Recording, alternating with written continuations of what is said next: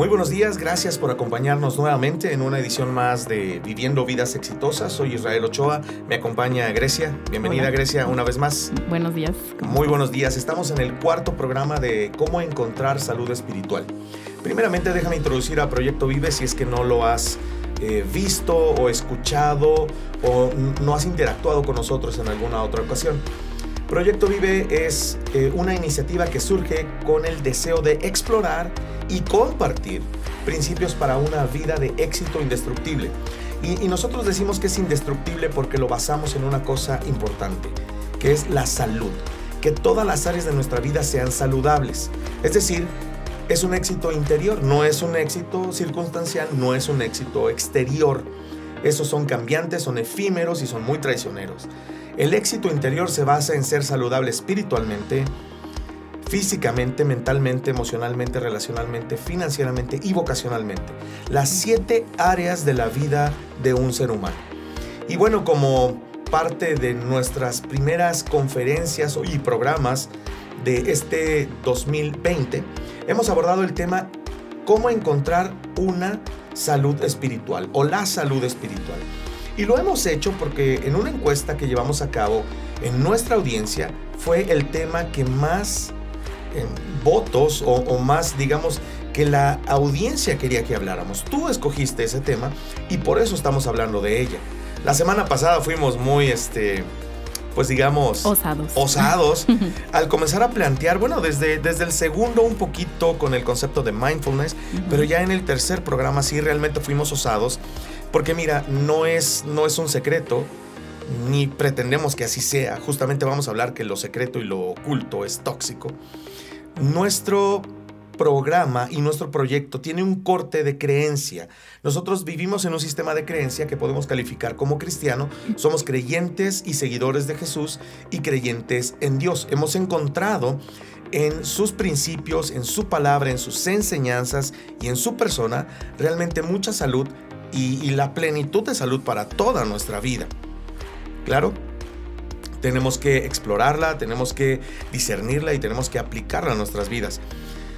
Pero muchas veces en el ámbito cristiano, como en el que muchas veces nos encontramos inmersos, eh, tú y yo, Grecia, uh -huh. prácticamente se vuelve incuestionable los dogmas o las enseñanzas que muchas veces son eh, enseñanzas de forma que como seres humanos hemos plasmado en un sistema religioso más que en una espiritualidad. Así es. Entonces no puedes cuestionar nada, uh -huh. no puedes decir nada. Y la semana pasada que se nos ocurre andar diciendo, ¿y qué tal si los budistas y qué tal si los hinduistas tenían razón, no? Así es.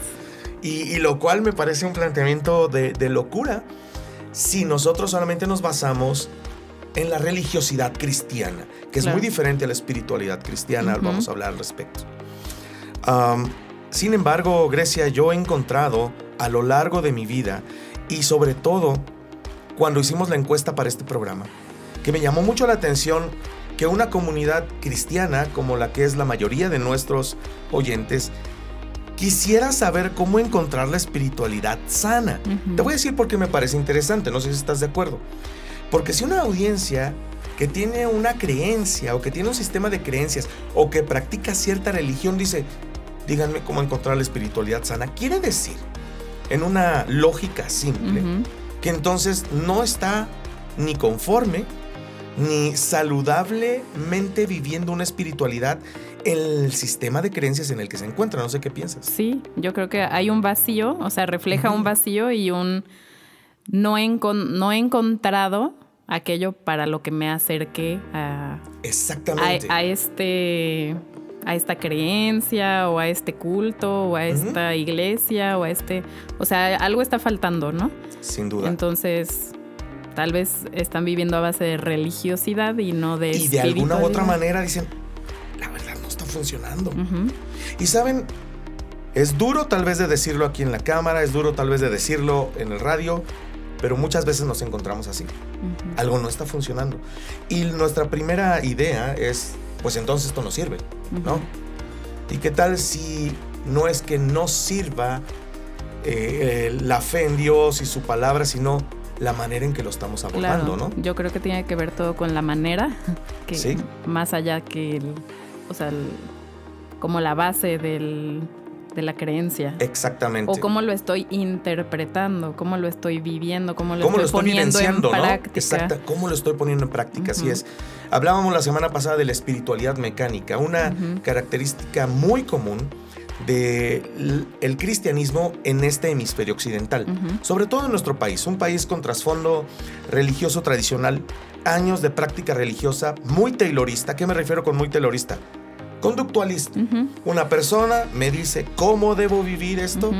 Y pues yo trato de imitar ciertas conductas y ya con eso se supone que debo estar bien, pero no es cierto. ¿no? Y no permea en todas las áreas de la vida. Es como voy, hago algo, digo algo, repito algo y ya.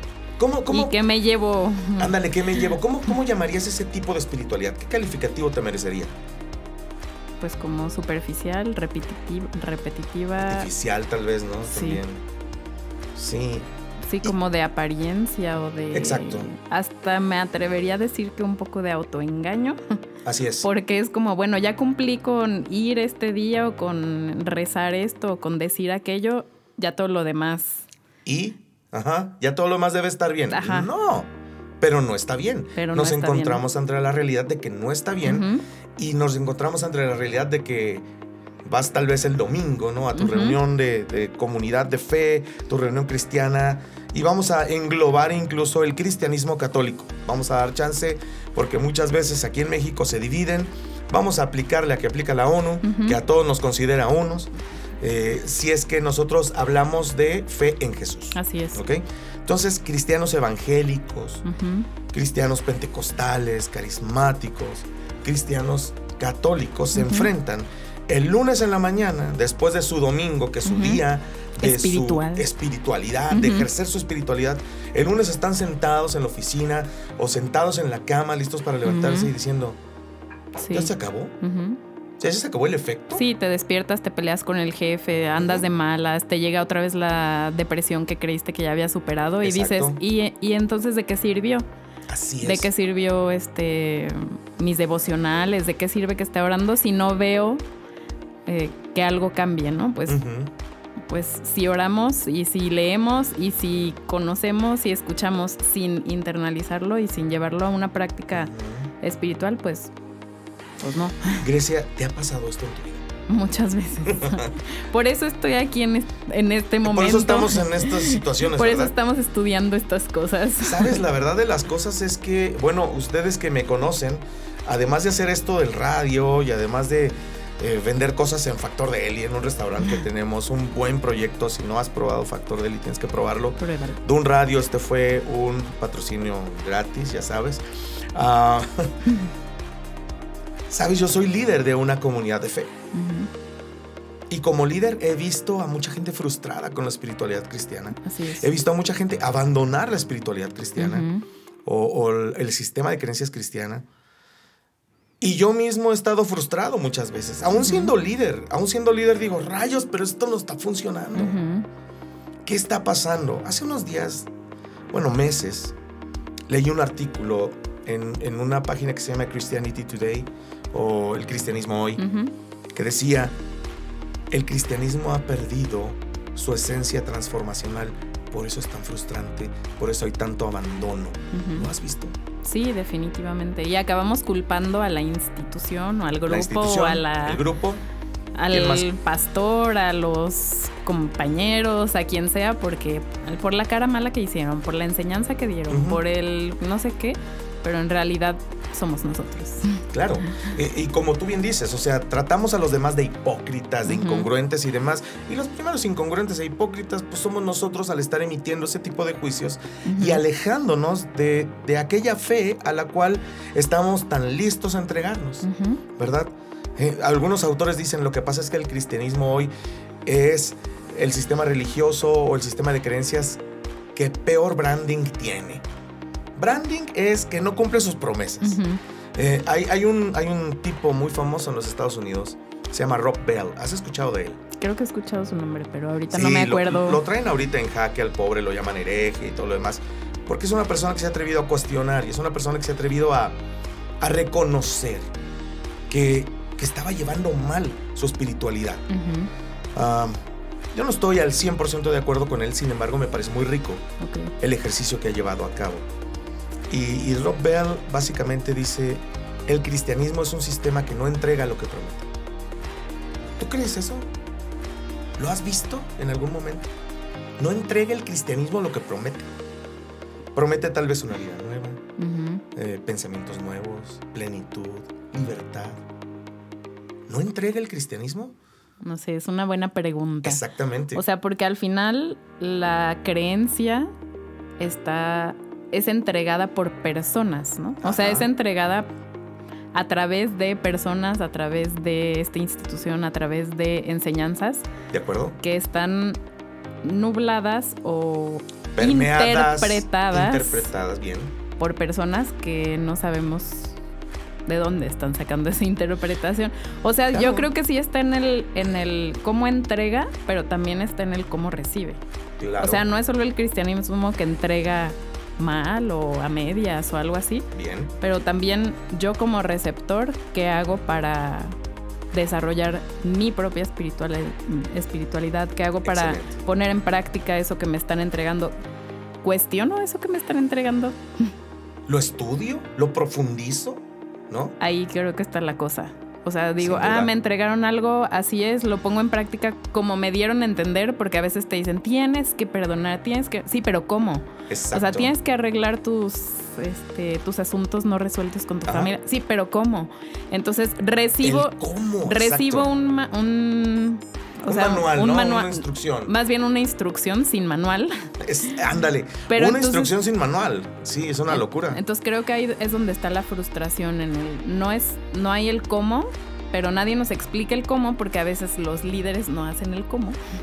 Porque tal vez ni ellos saben el cómo. Ajá, entonces todo va así como Así es. se queda muy en la teoría, se queda muy en la idealización de que si yo creo esto todo va a mejorar, si le hablo de Cristo a, a la gente o a mis familiares de repente todo va a ser color de rosa. O Así sea, no. es, Hay una es. idealización también en cuanto a cómo es la espiritualidad.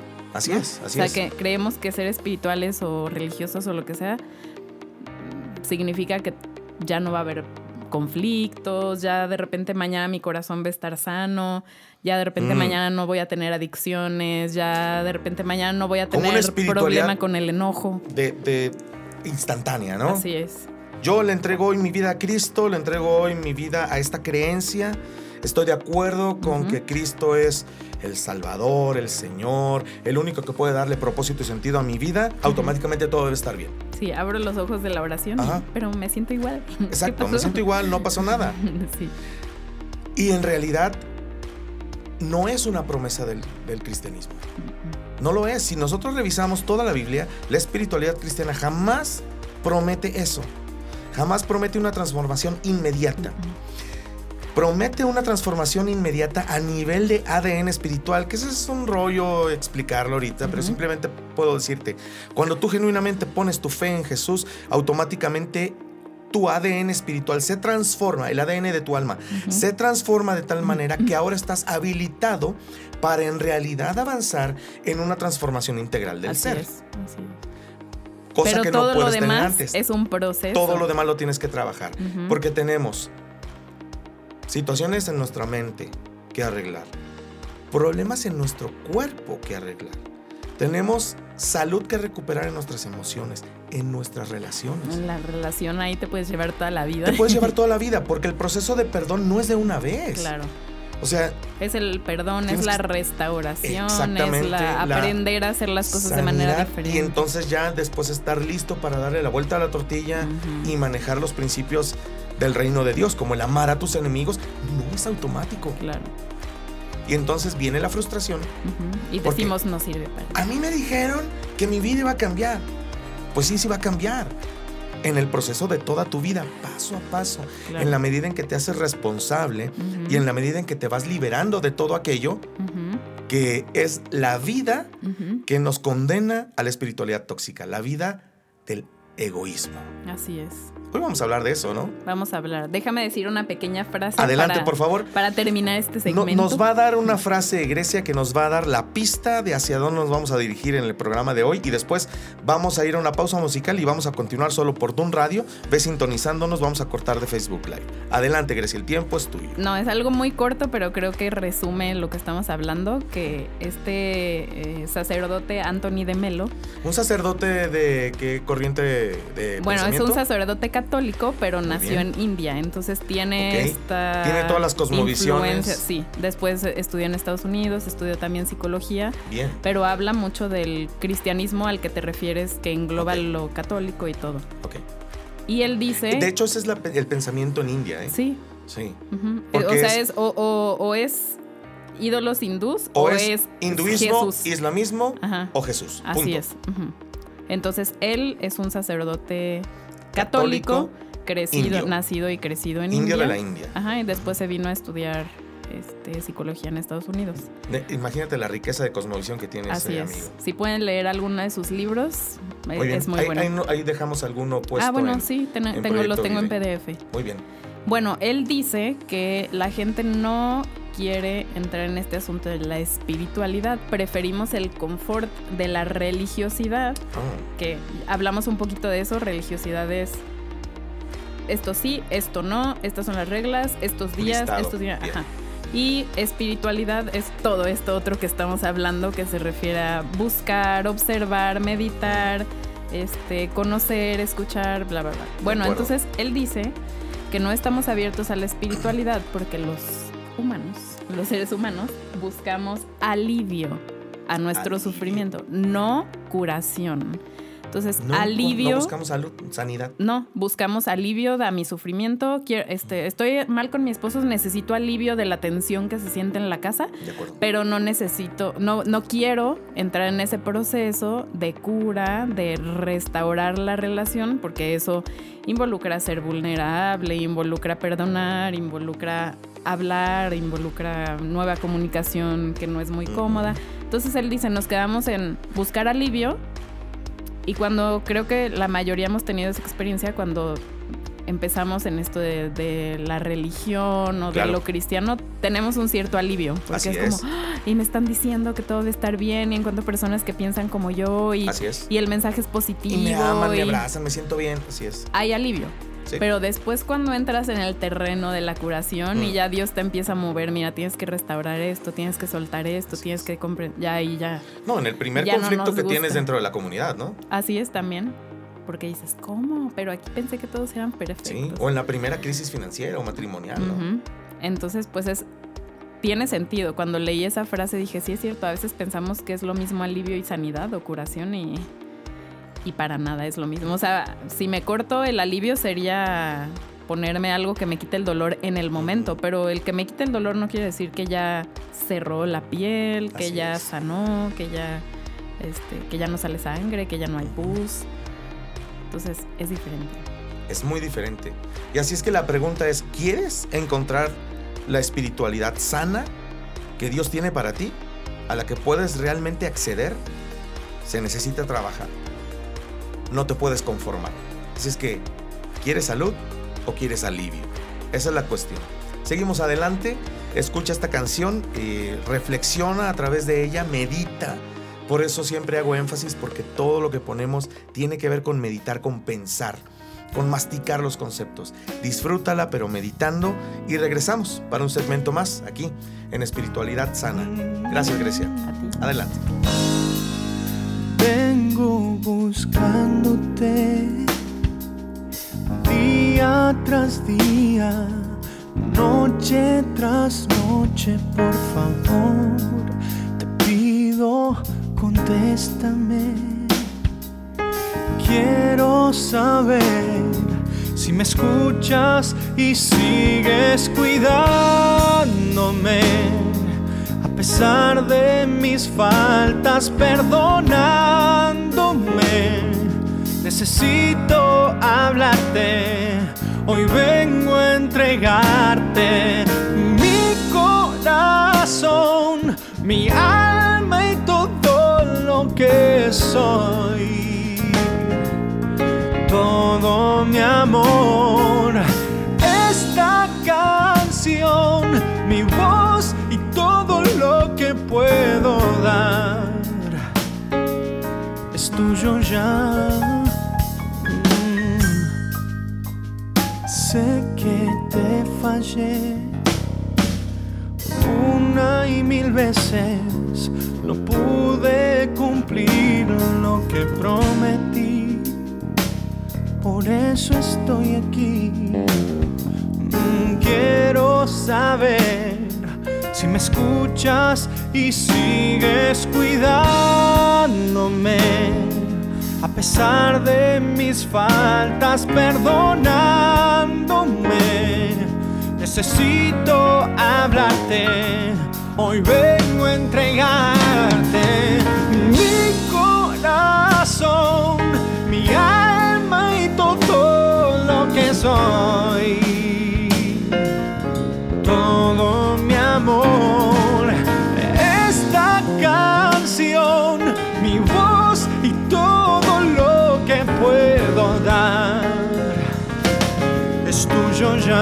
es tuyo ya mi corazón, mi alma y todo lo que soy. Y todo mi amor. Esta canción, mi voz y todo lo que puedo dar es tuyo ya.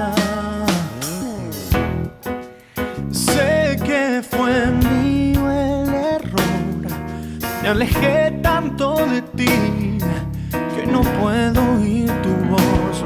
Oh, y por eso estoy aquí. Necesito que escuches lo que tengo que decir en mi corazón, mi alma y todo lo que soy. Todo esta canción, mi voz todo lo que puedo dar. Es tuyo ya, es tuyo ya mi corazón, mi alma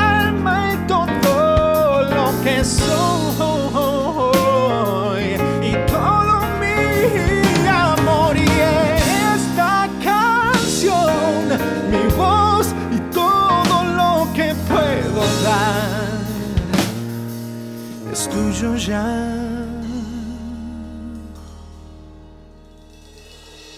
es tuyo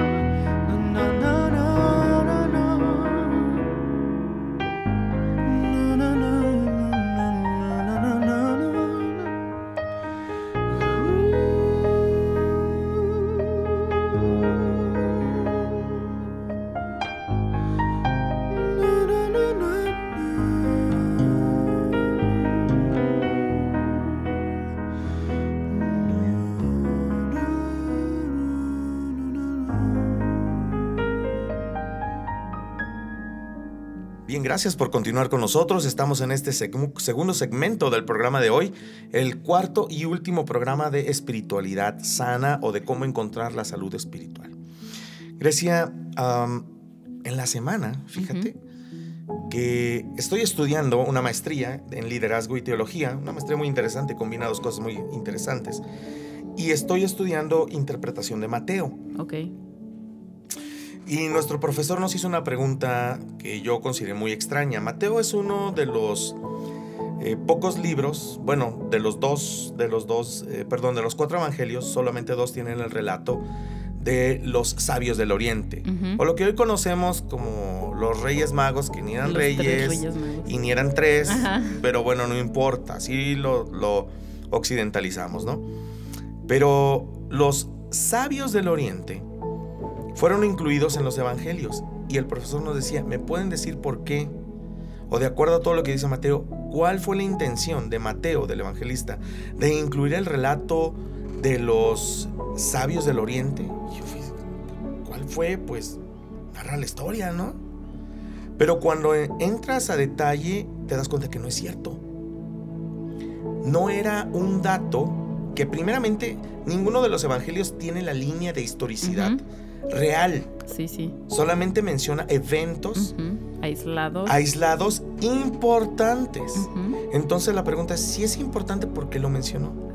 Ay, Y entonces, analizando todo y leyendo algunos libros con respecto a Mateo, comentarios, eruditos y demás, se concluye que ese relato está allí porque Mateo quería mostrar cómo aquellos que escucharon la profecía del Mesías en Babilonia, cuando el exilio del pueblo judío a Babilonia, quedaron cautivados por él, por la profecía, y dieron seguimiento, pues eran muchísimos años, años, y años. O sea, estuvieron al pendiente por Y estuvieron al pendiente por años, buscando el momento en el que llegaría el Mesías. Y justamente fue un fenómeno astrológico, no, no, si es astrología, no, creo que no. Fue un fenómeno en el cielo, una estrella, ¿sí? De astronomía, porque la astrología es el estudio sí, sí. astronómico. Fue un fenómeno astronómico lo que, lo que justamente estaba profetizado, que iba a dar la señal. Estos sabios lo vieron y los sabios del oriente, que eran de Babilonia, incluso se habla de la India, incluso se habla de países, pues ahora sí que de, por allá, por esos rumbos, fueron y encontraron primero a Jesús. Antes que los sacerdotes judíos, antes que los mismos judíos, quienes solamente estaban esperando a alguien para que los liberara de Roma. Y entonces dice, uno de los comentaristas decía, qué interesante es ver cómo otras corrientes de pensamiento y religiosas estaban cautivados por esta profecía del Mesías, lo tenían, lo observaban, lo esperaban. Lo esperaban y fueron a buscarlo.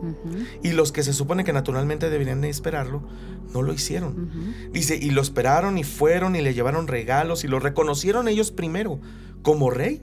Es cierto. Que muchas personas que lo reconocieron hasta después de su resurrección. Y entonces él decía, ¿cuántas veces como cristianos estamos perdidos de lo que está sucediendo a nivel eh, espiritual en el reino de Dios, pero hay otras religiones que están abiertas. Están al pendiente. Y están al pendiente, ¿no? Así es. Y eso a mí me, cautivó porque, como lo dije al principio, ¿cuántas veces estamos tan cerrados como cristianos?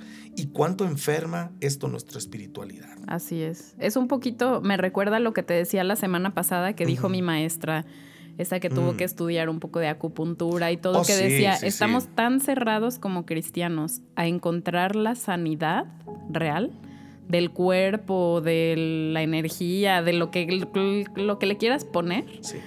Que decimos, no, solo, solamente aquí en nuestra pequeña burbuja, aquí podemos encontrar todo, que nos cerramos y entonces Dios dice, oye, pero tengo algo muy bueno que revelar, ¿a quién se lo revelo? Exacto. Y pues Dios se, Dios no, se limita. Así es. Entonces, pues me recuerda a eso. Y no se limitó. Y yo pensé en eso que dijiste cuando vi, se lo reveló a unos sabios que no tienen nada que ver con el judaísmo. Así es. Y se lo reveló a ellos porque ellos estaban interesados en encontrarlo. Y lo encontraron. Así y es. Mateo lo registró. Estaban abiertos registró. a encontrarlo. Así es. Y, y eso pudo haber sido ofensivo para las eh, autoridades Claro, religiosas. ¿cómo judías. llegaron ¿Cómo ellos es posible? primero? Pues llegaron primero porque estaban atentos. Lo siento. Y muchas veces sucedió, como en el caso de Cornelio, que, que Cornelio, este centurión romano con el que fue Pedro, Pedro se resistía a ir, decía. "No, hombre, yo no tengo nada que ver con los gentiles. Pero este centurión que estaba tan relacionado con Dios y tan aprobado por Dios, porque Dios lo aprobaba en Claro. cuanto a su vida y su devoción, y Pedro se resistía a ir a verlo. Y él fue el que inaugura ahora sí que el predicar el evangelio a, a- a todos los pueblos, Sí. ¿no? Sabes, hemos construido una espiritualidad enferma en algunos de nuestros nichos religiosos del cristianismo. ¿Por qué? Porque no nos atrevemos a hacer preguntas. Hay preguntas que no tienen respuestas porque Y eso no nos gusta. no nos gusta y nos callamos. Y si alguien se atreve a hacer una pregunta con respecto a la espiritua- espiritualidad cristiana, que no tengamos una respuesta, casi casi lo que queremos es que se calle. Ajá. ¿No? Sí, o les contestamos otra cosa, o, Sí, ay, tú- mira, me- mejor confía". piensa en esto. Exacto. Sí. Cuando la realidad es que sí hay respuestas, sí hay sanidad, sí hay salud. Solamente tenemos que romper nuestra burbuja.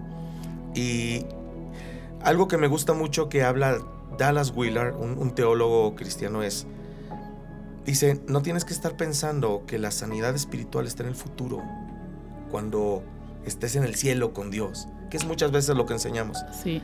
La sanidad, la salud espiritual está en el presente. Aquí, claro. Y si no la tienes, preocúpate en buscarla. Así porque es. eso es lo que Jesús quiere para ti.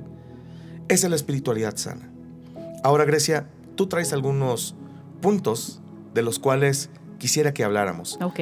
De este sacerdote católico eh, nacido en la India, eh, que convivió con esa cosmovisión del hinduismo, 360 millones de dioses, una cosa religiosa impresionante, eh, convertido al catolicismo y después viajando a los Estados Unidos a estudiar psicología, con una mente muy abierta, una cosmovisión muy abierta, Claro. más de las que muchos de nosotros podríamos tener, Así es. y él plantea algunos postulados de espiritualidad que quisiera que analizáramos Muy y bien. que, bueno, pues cuando lo estamos discutiendo yo detectaba muchas cosas que Jesús dijo y que tienen que ver con lo que él menciona. No sé si quieras dirigir esto Muy bien. eh, pues las tú voy traes las leyendo notas, mis vamos leyéndolas Ok. y mientras este, nos vamos infartando con lo que vas diciendo. no, no es cierto, no es cierto. No es cierto. Yo me estoy burlando de los, de los propios paradigmas del cristianismo ah, como una manera de decir, vamos, abre tus oídos. Dios quiere hablar de diferentes maneras. Así es, exactamente, eso es lo que hice al principio. Así es. Adelante. Este, en uno de estos libros, Anthony de Melo, Anthony de Melo. este, habla del despertar, como este suceso de, de abrirnos a una espiritualidad diferente. Todos sus libros hablan de espiritualidad, de cómo alcanzar la felicidad, pero todo llega al mismo punto de que se trata de nuestra perspectiva. Ok. Entonces, él dice que el despertar o el conocer la espiritualidad, el ir más allá de la religiosidad, tiene que ver con la capacidad de pensar y ver algo nuevo, Mm, de descubrir lo desconocido. ¿Y cuántas veces en la Biblia dice que Dios nos quiere revelar lo desconocido, lo que Sí. nadie sabe y, y- seguimos viendo lo mismo siempre? Sí. O sea, ¿por qué? Porque creo que no estamos abiertos. a Hay un pasaje muy famoso que citamos. Dice, yo te quiero revelar cosas ocultas. Ajá. Quiero Y nosotros, revelarte "Ah, cosas Pero ya que- lo sabemos todo. Eso Eh, Exacto, el punto ese del secuestro de la verdad, ¿no? Así es. Yo ya lo sé todo, aquí está todo. Ujú. ¿No es cierto? No, no, imagínate cuánta. Yo siempre, o sea, cada vez que aprendo algo nuevo, porque soy. Este, Te soy gusta, te adicta gusta, sí, a sí, sí, el buscarle, claro. este, desde medicina y de todos los temas, yo digo, ¿cuánto hay que no conocemos? O sea, ¿cuánto hay que ¿Cuán todavía, somos? sí, to- cuánto hay que todavía nos puede ser revelado acerca del funcionamiento de la mente, del cuerpo, de todas las cosas, ¿no? Así es. Y bueno, eh, dice entonces que el despertar tiene que ver, o solo se va a dar si tengo la capacidad de pensar algo nuevo, si estoy dispuesto a ver algo nuevo. O sea, de que me digan, tal vez la manera en que has estado pensando hasta ahora o poniendo en práctica las cosas no es la mejor. No. Entonces, ahí es el primer shock, ¿no? Es como decir, pero ¿cómo? Así es. Pero si nosotros tenemos la última verdad. Exactamente. Si lo que hacemos desde hace 600 años debe de seguir funcionando. Sí. No es cierto. No. Y bueno, dice que también es movernos fuera de los esquemas que, que conocemos y tenemos. O sea, eso es esto sí, esto no, esto así, este día, a esta hora, este, este. Los esquemas tan limitativos, ¿no? Sería movernos fuera de eso. Y el cristianismo y la espiritualidad en este país, en particular en México y en Latinoamérica, tiene un montón de limitativos. Claro. Montonal. Es solamente en este espacio, Solamente este día, solamente esta, esta, frase. persona, esta frase, solamente de esta manera. Así es. Y eso es una espiritualidad enferma. Bueno, no sé si se le pudiera llamar espiritualidad. Esa es una buena Esa es pregunta. una buena pregunta, pero Es una mm, religiosidad. sí, es una espiritualidad tal vez artificial que raya más en la religiosidad. Pero ¿cómo retar esto? O sea, Sí, es complicado. Y también comp- yo comprendo que haya el temor de, de mirar algo nuevo porque es como, ¿y qué tal si no sé discernir? ¿Y qué tal si, o sea, yo lo he pensado, ¿y qué tal si luego me, me empiezo a ir así como en un punto donde no hay regreso? Pero, al- o sea, sí hay ese, esa incertidumbre. mm, Pero bueno, lo que a mí me ha funcionado es siempre decir, Señor, a ver, voy a investigar sobre esto, voy a escuchar sobre esto, voy a leer este libro, guíame en lo que sí puedo tomar y lo que no es tan beneficioso, lo que no se Claro. alinea con tu palabra. Pero bueno, sí comprendo mucho cuando la gente dice así como, ay, pero ¿por qué, este, no sé, fuiste a una clase de meditación? "Oh, por- por- porque fui a conocerla, no es que voy a adoptar el estilo de vida que ahí me digan o lo que sea, pero pues fui a ver fui a dialogar a conocer, con, a con la cultura. claro, Que, oye, Jesús dialogó con la cultura 30 años. así es. Y, y era todo Dios y todo humano. O sea, realmente decimos conocer a Jesús, pero lo dudo muchas veces. Así es, Conocemos lo que nos gusta de Jesús, lo que encaja con nuestro paradigma. así es. Es, es muy interesante que hemos creado un concepto de Jesús y no hemos abrazado el concepto de Jesús y la persona de Jesús como él mismo se revela, Así es. sino lo que nos gusta. Lo que nos gusta ver. Sí, o sea, ese. Imagínate, o sea, es tan absurdo. Yo lo he pensado de esta manera y justo hoy escuchaba una conferencia al respecto. Jesús nace en una cultura judía eh, del primer siglo. Ah, es un judío de facciones judías, de tez judía. No es rubio como No es rubio ni de cabello, perdón, Ojos ondulado, verdes. ojos verdes y barba cerrada, así muy, muy guapo. De hecho, la Biblia dice en Isaías que no tiene atractivo Ajá, físico. que no era muy agradable a no la era vista. agradable a la vista, porque no se esperaba que fuera su carisma Ajá. o su, Apariencia. su apariencia lo que atrajera a las personas, sino lo, lo que él traía para enseñar y lo cautivante de su persona. Así es. Entonces, un autor al que estaba escuchando el día de hoy, no recuerdo su nombre, decía, imagínate a un hombre rubio de ojos azules caminar en medio de las multitudes judías. Sin duda que iban a despertar la curiosidad, Claro, ¿no? claro. Sin duda que iban a querer ver qué, qué tenía Que era, sí. Dice, "Es- eso no es Jesús. Es lo que hemos Claro. creado. Y lamentablemente vamos a ejercer una espiritualidad cristiana con toda esa cosmovisión de lo que hemos creado de la religiosidad popular. Y cuestionarlo nos da miedo. Claro. No, o hasta pensamos, ay, es que él era una persona que siempre estaba contento, siempre estaba bien. Y cuando vemos en la Biblia que se enojó y decimos, ay, pero fue una vez. No, eso no le, o sea, como dices, menciona eventos importantes, pero Así no, es. no vemos su día a día, ¿no? Yo me pongo a pensar, vives con una persona toda la vida y nunca llegas a conocerla 100%. Y a veces creemos que conocemos a Jesús A ese ser, que tan- ni siquiera lo vemos, o sea, Claro. cara a cara y, y- y luego decimos, no, esta es la verdad absoluta, así era él. O sí. Y sabes, lo que estamos diciendo en este momento tiene todo objetivo de ayudarnos a despertar. así es, simplemente abrir nuestra mente un Abre poquito. tu mente, despierta. Claro, Despierta, estás creando un Dios limitado, un Jesús limitado, una espiritualidad enferma. Despierta, abre. Así es. Y atrévete a cuestionar. ¿Sabes? Las culturas tienen ciertas dimensiones y creo que aquí hay un problema. La cultura latinoamericana y mexicana tienen una muy baja tolerancia a la incertidumbre. Por eso es que no nos atrevemos a cuestionar. Pero gracias a Dios llegó la generación milenial y la generación Z y la era digital, la era de los cuestionamientos. Es cierto. Y hoy tenemos la gran oportunidad de verdaderamente no solamente avanzar hacia una espiritualidad sana, sino una espiritualidad sustentable. ¿A qué me refiero? Que puede enfrentar todos los cambios de la realidad del Así mañana. es, sí.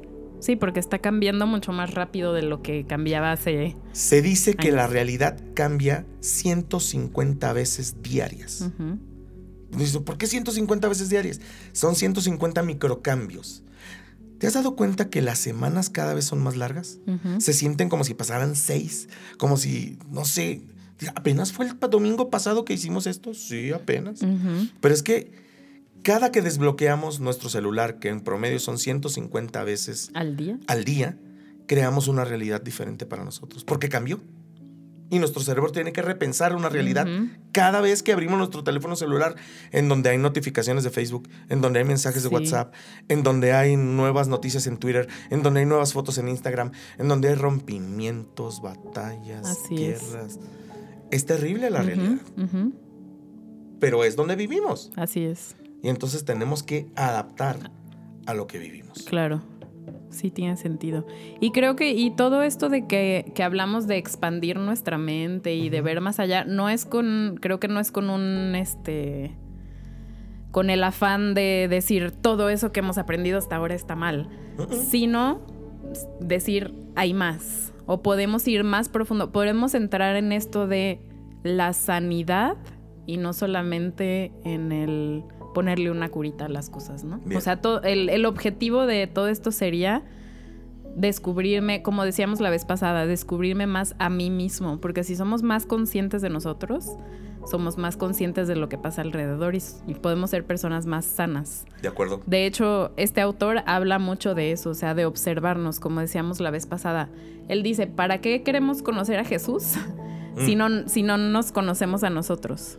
Interesante. O sea, no, no quiere decir que no sirva de nada conocer a Jesús. No, no, no. Pero tengo que conocerlo con referencia a algo.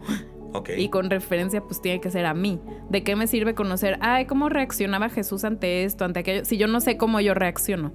O si tengo una reacción de enojo y ni siquiera sé por qué reaccioné así. Y solo digo, ay, es que fui dramático, es que no fue para tanto. O me justifico y digo, no, pues es que la otra persona y culpo a todos, ¿no? Entonces, y ya estábamos, perdón, Señor, perdóname, Jesús, no quiero volver a hacerlo más, que, que, es la clásica frase del arrepentimiento. Así es. Pero a los 15 minutos lo estás lo vuelvo a hacer. ¿Por qué? Porque no hubo un darme cuenta, no hubo un, a ver, reaccioné mi espiritualidad está fallando. porque en realidad me sentí herido, porque una vez mi papá, ya nos podemos ir, pero eso es autoconocimiento, ¿no? Y ahí es donde está el cambio. O sea, realmente por eso decía hace rato, puedo orar mil veces y pedirle a Dios que cambie una situación o una reacción en mí.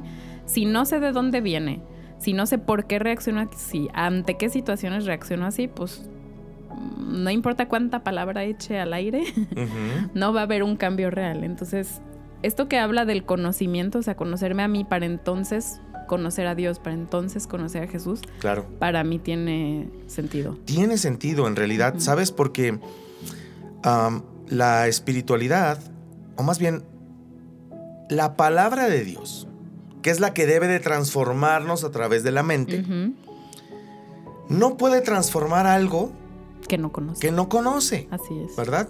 ¿Qué voy a transformar? Diría la palabra, ¿no? Diría, porque la transformación también está en nuestras manos. Claro, que hay ayuda de la palabra, del espíritu, de la presencia, todo lo que, lo que podemos Pero quien lo ejecuta somos nosotros. Somos nosotros. Y la Biblia es clara de que somos nosotros los que debemos de trabajar en esa ejecución. Entonces, ahora es tiempo de que si has pasado 10 años trabajando una espiritualidad mecánica, has acumulado conocimiento, sabes de la Biblia, sabes de, de, relacionarte con Dios en como te han dicho, pues salga hacia la realidad y aplíquelo. Porque para eso son las herramientas. Así es. Ahora, ¿cómo? Pues poniéndote vulnerable. Así es. Y, hay, y en eso, el conocerme a mí mismo es muy vulnerable. Muy. Y lo que hace también es romper este esquema de victimización y de culpar. A ver, vamos a poner pausa aquí. A ver. Victimización y culpar. Ujú. ¿Qué te parece si nos hablas más de esto en el próximo segmento? Muy bien. Muy bien, vamos a un corte eh, musical. Disfrútalo, por favor. Eh, la plática está muy interesante, así es que no te desconectes. Continuamos. Esto es Viviendo Vidas Exitosas. No encuentro en mí nada especial. No soy distinto. No tengo mucho para dar. Cuesta entender que me vieras entre los demás. Si yo estaba perdido y me viniste a rescatar.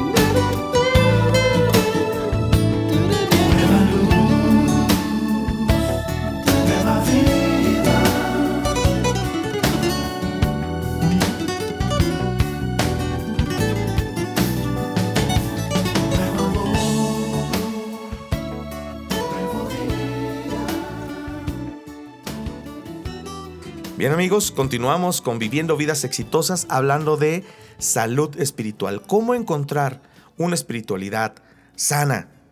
Un tema súper importante porque es el centro de nuestra vida para la transformación plena del ser. Grecia, compártenos eso de victimización y culpa. ok. A ver, A ver, mira, este autor otra vez, estoy hablando mucho de este Ajá. autor, pero es que va bueno, pero es que propone buenas cosas. Sí, está padre. Él dice que el sufrimiento es construido. O sea, yo sufro porque me resisto a aceptar la realidad. O sea, él dice... el sufrimiento es construido. Mm, Bien. Sí, o sea, yo me lo provoco al no aceptar lo que sucede. Bien. Entonces él dice, algo puede suceder, obviamente es doloroso. O sea, no dice que no hay dolor. No sé, Sí, se muere como, alguien como cercano. la frase que dice el dolor es inevitable, el Ajá. sufrimiento es opcional. Así ¿no? es. Ah, Mm. precisamente. Entonces él dice que ese sufrimiento tiene que ver con resistirme a la realidad. Mm. Sufro cuando, cuando no quiero aceptar que no puedo cambiar una situación. O sea, ahí es donde está el... Porque está esta, lu- esta lucha de no, Ajá, que, claro. no quería que fuera así, tendría que ser diferente, Dios tendría que haber hecho algo, tal persona debe... Así es. Entonces, ahí es donde entra también, o sea, si me pongo en esa posición de querer cambiar la realidad, me estoy victimizando. Es como si yo fuera la víctima de las circunstancias Hasta o de las personas o de Dios. Entonces, La victimización. entonces yo he visto que la victimización no permite la yo al atender personas y en mi propia vida también no permite la sanidad, porque si yo me enfoco en que no quería que fuera así, pues pues no puedo avanzar. Hasta ahí Qué me chido. quedo, ¿no? Y me quedo maquinando en cómo debería de haber sido y, Y todo lo que podría. Claro, entonces eh, él dice que para sanar y para continuar en este proceso de despertar, debemos dejar de echarle la culpa a la realidad.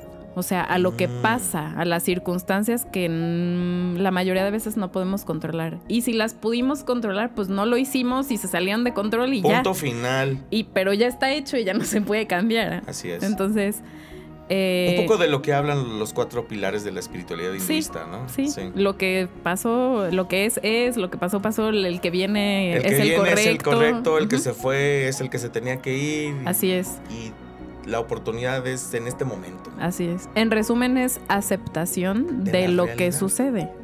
Wow. Y aceptación, pues se, lo podemos aplicar a la aceptación del otro. Así el otro es. así, no me gusta, reaccionó así por lo que yo dije. Pues, Pero el señor es así. Y ya. O la señora es así. Punto. Ajá. Entonces le podemos poner esto de aceptación a cualquier cosa. El punto es que el problema no es lo que sucede, es mi reacción, Como yo filtro. cómo yo lo interpreto. Mm. O sea, si lo interpreto como que el universo está conspirando contra mí, como que la persona me odia y entonces me quiere hacer la vida de cuadritos, pues me voy a amargar. ¿No? Pero si al contrario, me observo y veo, a ver, ¿cuál está siendo mi reacción ante este suceso? No, pues me estoy enojando porque me choca sentirme fuera de control y esto me Mm, está dice haciendo... mucho más de mí que de la realidad. Di- claro, dice, nuestras reacciones dicen todo de nosotros Mm, y de la, pues de la nada realidad. de la realidad. no la tienen realidad- que decir nada de la la, realidad, simplemente es. es. No, O sea, no, no se necesita explicar ni nada. Pero las reacciones de las personas dicen todo de ellos. O sea, cuando una Mm. persona reacciona de cualquier manera, buena, mala, o sin poner calificativos, enojada, Reacciona. miedosa, reacciona, Sí. tiene que ver con él o ella. O sea, reaccionó ante mi sugerencia, ante mi comentario, ante mi cara, ante mi lo que sea, por algo que está dentro de él o ella, no es por Oye, quién soy yo. Grecia, y eso cuando, cuando lo compartes viene a mi mente dos cosas. Las voy a decir tres, muy rápido. Primero, la caída del hombre en el Edén, de acuerdo a como lo narra el poema del Génesis, es porque quiso ser igual a Dios. Y digamos que cuando yo me pongo en mi posición de pelear con la realidad, me estoy comportando como si fuera Dios. Sí, es como decir, yo tengo la razón y él no. Así es. Así es. O sea, él se equivocó. así es. La realidad está mal. Sí. Dios está equivocado. O sea, es el colmo del absurdo. Así es. Segundo, es lo que define la psicología eh, básicamente como el ego, la máscara o la, el ideal con el cual funcionamos en sociedad. ¿verdad? Y, y el ego pues nos está haciendo hacer berrinche, porque no es. está haciendo como nosotros queremos. Y tercero, si hay algo a lo que Jesús nos mandó a morir, y Él lo dijo, si tú quieres seguirme, si tú quieres ser mi discípulo, si tú quieres tener mi espiritualidad, debes morir de tu manera egoísta de vivir. Así es. Porque si vives de manera egoísta, perdiste, mi chavo. Ni me sigas, porque no puedes. Sí, no, no vas a poder aceptar esa realidad. Porque las realidades de, de- del que vive una espiritualidad cristiana o una espiritualidad sana como el de que no la vive, son las mismas. Nada más la manera de Se interpretan diferente. De acuerdo. Así Wow. es. Hace unos días escuché y vi en YouTube una plática de Borja Vilesca acerca del ego y el daño que nos hace en el trato con la realidad y con los demás. Ok. Lo voy a postear en, en Proyecto Vive, creo que sería muy interesante que la leyeran. A ver, Sale. algo más, algo más, aquí para, para darle más carnita hacia el final de esta A ver, sesión. déjame ver qué otra frase funciona. Este, bueno, dice que me pareció también muy interesante que cualquier persona de cualquier ideología puede ser un esclavo de su ideología mientras que no se permita pensar fuera de ella. Mm, Y que, o sea, lo que te decía hace ratito, la ideología es la que lo define a él, no él a la ideología.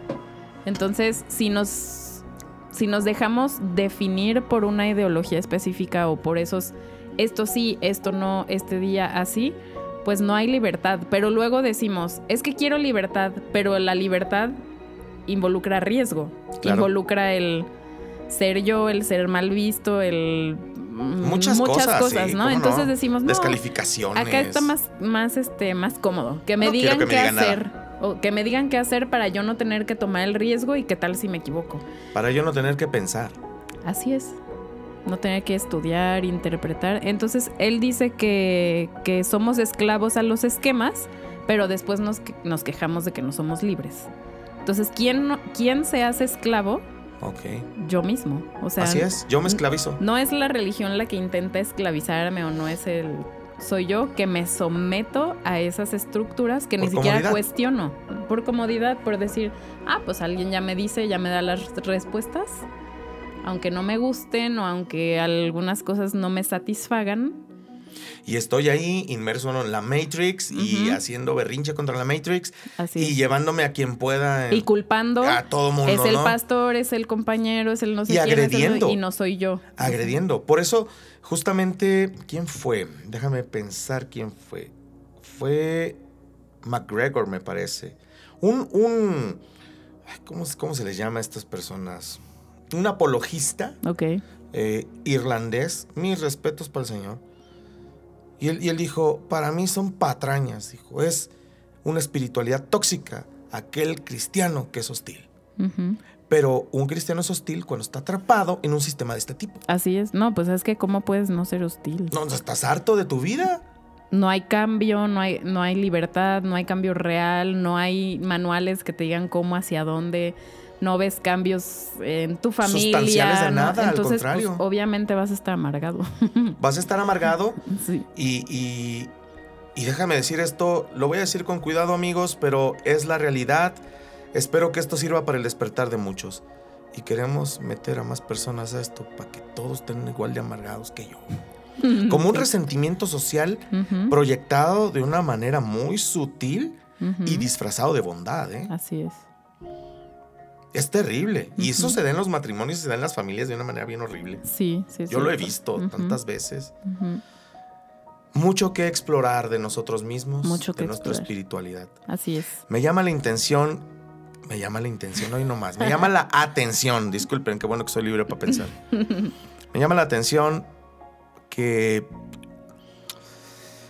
Jesús nos llamó a una vida de libertad y a una espiritualidad ligera, Sí, no hay sencilla. cargas.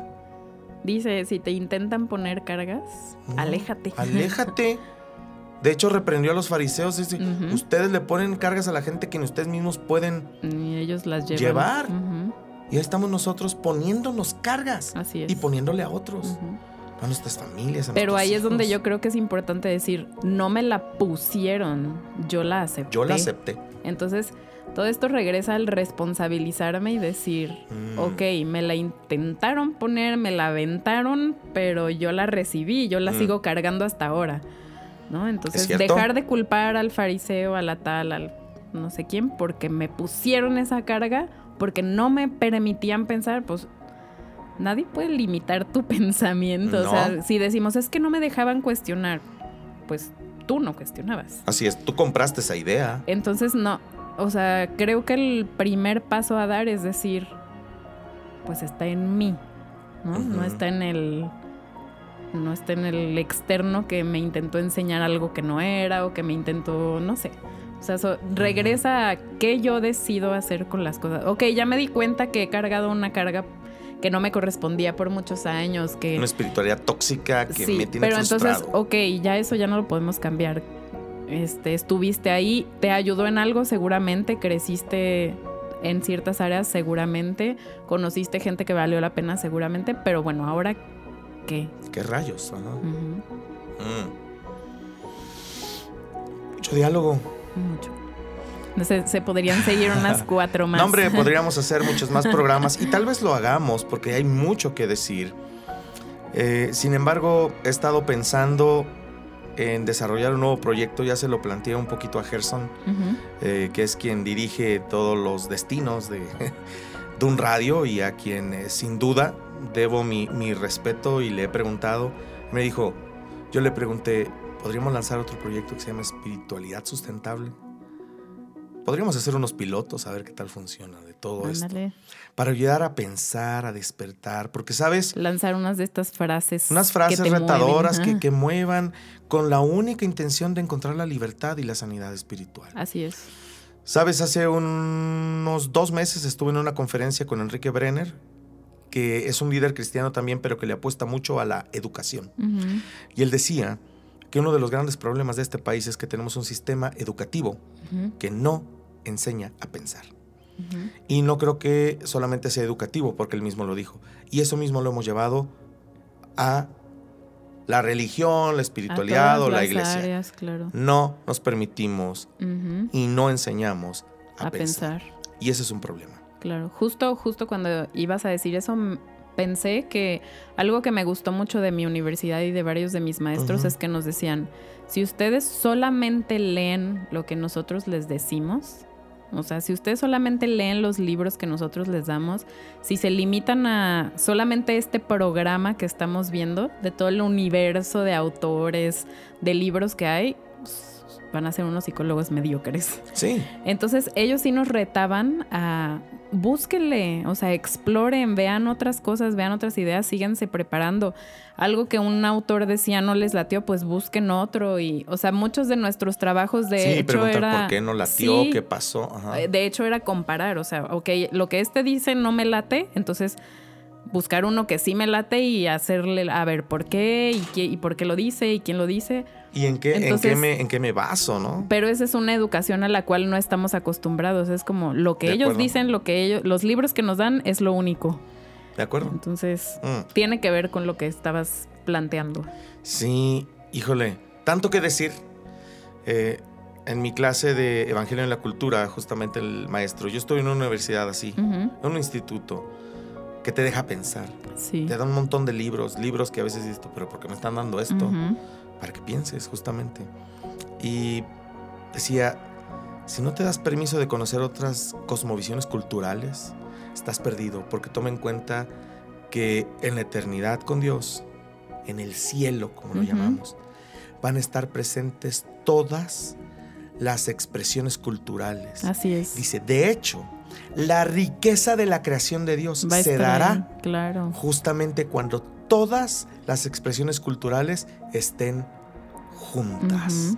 Y yo- eso fue un bombazo para mi cabeza porque dije, tantas cosas que despreciamos de otras culturas, Sí, pero es la misma expresión de la creatividad y la diversidad de Dios. así es. Sí, en diferentes formas, colores, Así es. maneras de expresarlo, manera de ponerlo en palabras, pero al final, pues todos somos creados a la imagen de Dios, ¿no? Así Hace es. poquito fui a un, este, a un velorio de una persona y el que estaba compartiendo ahí era un pastor cristiano. Y me llamó la atención una frase que dijo, y no para bien, tú la juzgarás, pero dijo, la muerte de un cristiano es diferente a todas las muertes de cualquier otra persona. Mm, ¿En qué sentido? ¿En serio? O sea, así lo dijo. Nada más, no, Así- no, no dijo nada. Después dijo que porque el cielo y todo, pero yo dije, a ver, ¿en qué posición nos está poniendo a los cristianos como para decir que algo tan natural, que todos vamos a morir, un proceso, decir lo que es, o sea, que es mejor el de nosotros? Y, y además de cierto grupo de cristianos, ¿no? O sea, Además. excluyendo a como si nadie más tuviera acceso a Dios. Solamente nosotros. Sí, me dejó pensando y dije, ay, la bueno, muy arrogante manifiesta". y Sí. refleja uno de los reclamos históricos de la sociedad hacia el cristianismo. Sí, Ustedes están en un Elitismo. pedestal Ujú. moral desde el cual juzgan a todos. así es. Y eso es parte de cómo filtramos la realidad. Realmente Claro. el sistema nos pensó. Sí, No estamos dejando nosotros pensar el sistema. así es. Las muertes de todo ser humano son iguales. Pues sí, Las eternidades son las que cambian de Claro. acuerdo a las decisiones que tomamos. así es. Pero yo me he dado cuenta que yo no puedo juzgar la eternidad de otro, porque eso solo le corresponde a una persona Claro. y no soy yo. Y no podemos decir quién sí, quién no, y a Así dónde es. se va y cómo se va, y si, si les Arrogante con- y atrevido de Sí. nuestra parte, ¿no? Yo dije, ¿cómo, ¿cómo osamos decir lo que le va a pas- pasar a una persona? O, no, no, Es una manera de enfrentar la realidad muy enferma, así es. ¿no? No, y yo dije, eh, las personas que estén escuchando esto, que no comparten el pensamiento cristiano, ¿qué están escuchando? O sea, te, vas a ir al infierno Sí. y no tienes mm, este ni oportunidad de, Así es, de nada. de nada. Y tal vez se acercarían a dialogar con el sistema y el sistema les daría un portazo en la cara, ¿no? Sí, Esto es la verdad, ¿la quieres aceptar sí o no? Punto. así es. Y eso es muy triste. Ujú. Si es que en resumen, yo diría tres cosas. Despertar, pensar, dialogar. Y tomar, asumir responsabilidad. Ah, eso es muy importante. Dejar ¿Cuánta de culpar. hace, ¿no? Dejar de culpar y decir. Ser responsable de nuestras conductas y Así de es. nuestra vida y de nuestro pensamiento.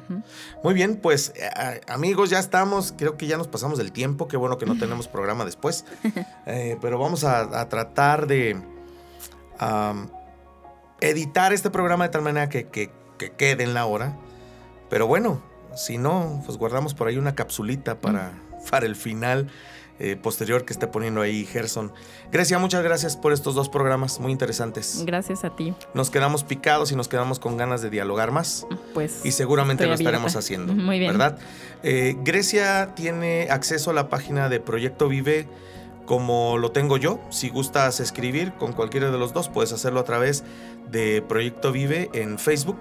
Eh, puedes enviarnos un mensaje a través de la app de Dun Radio o puedes contactarnos, contactarnos directamente al número de WhatsApp que está ligada ahí a nuestra página de Facebook. Con todo gusto podemos sentarnos a dialogar y que cada quien llegue a sus conclusiones Así es. en la manera en que es pensante y en la manera en que es dirigido por el Espíritu Santo. Santo. Así es. ¿De acuerdo? De acuerdo. Pues muchas gracias. Quedamos pendiente entonces para otras grabaciones. Perfecto, aquí estaré. Y bueno, pues eh, amigos, disfruten de su fin de semana.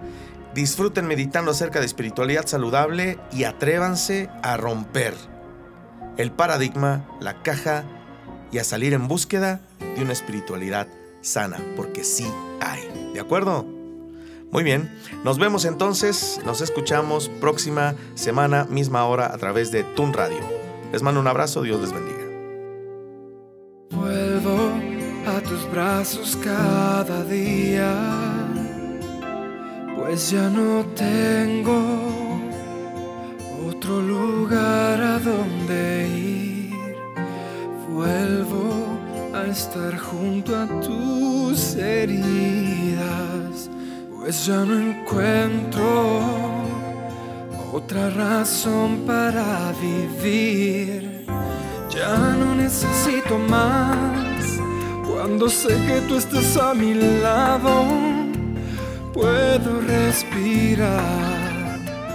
Hoy una vez más se me va la vida. Si solamente un día me alejo de tu amor, si se me olvida estar siempre junto a ti y se me va la vida. Si tu calor no abriga mi frío corazón que ayer moría, lleno de dolor, ya no puedo vivir sin tu amor. Pues me basta un solo día lejos de tu corazón y se me va la vida.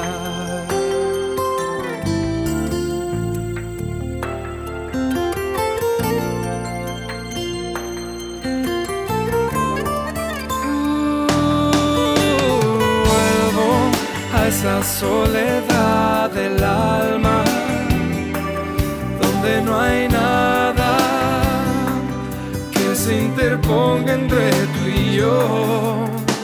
Vuelvo a estar frente a tu mirada desde el alba hasta ocultarse el sol.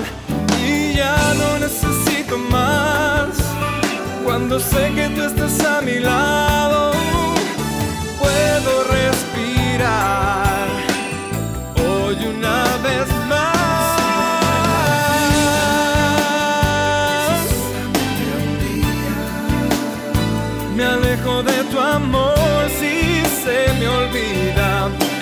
siempre junto a ti.